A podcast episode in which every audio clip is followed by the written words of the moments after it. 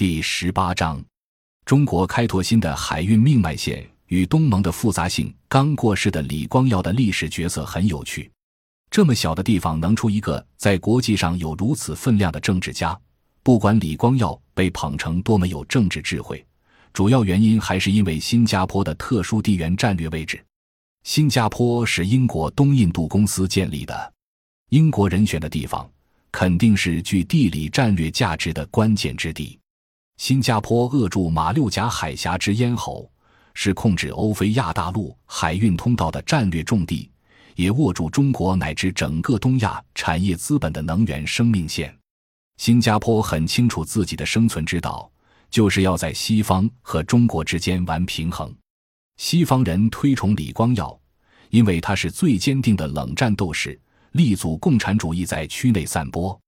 因此，不管中国自邓小平以来数代领导人都和李光耀颇有交情，也不管李光耀提倡的亚洲价值。即威权政治加高效能政府加政府公司主义如何和中国的意识形态兼容？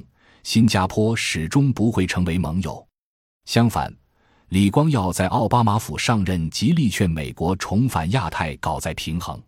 而且不光是嘴巴上说，还开放军事港口给美国，协助美国在东盟区内的军事部署。既然这是新加坡的生存之道。那就不由中国抱任何幻想，因此，中国渴望打开另一条从中国西南接通印度洋的货运通道，无需经过马六甲海峡。无论是试图与泰国大米换高铁，还是在缅甸做基础设施投资，都正在和美国角力，但形势不明朗。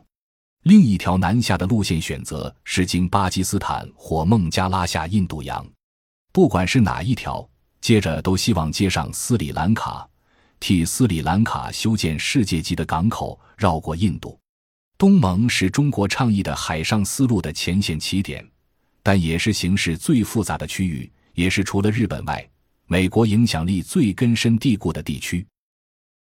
感谢您的收听，本集已经播讲完毕。喜欢请订阅专辑，关注主播主页，更多精彩内容等着你。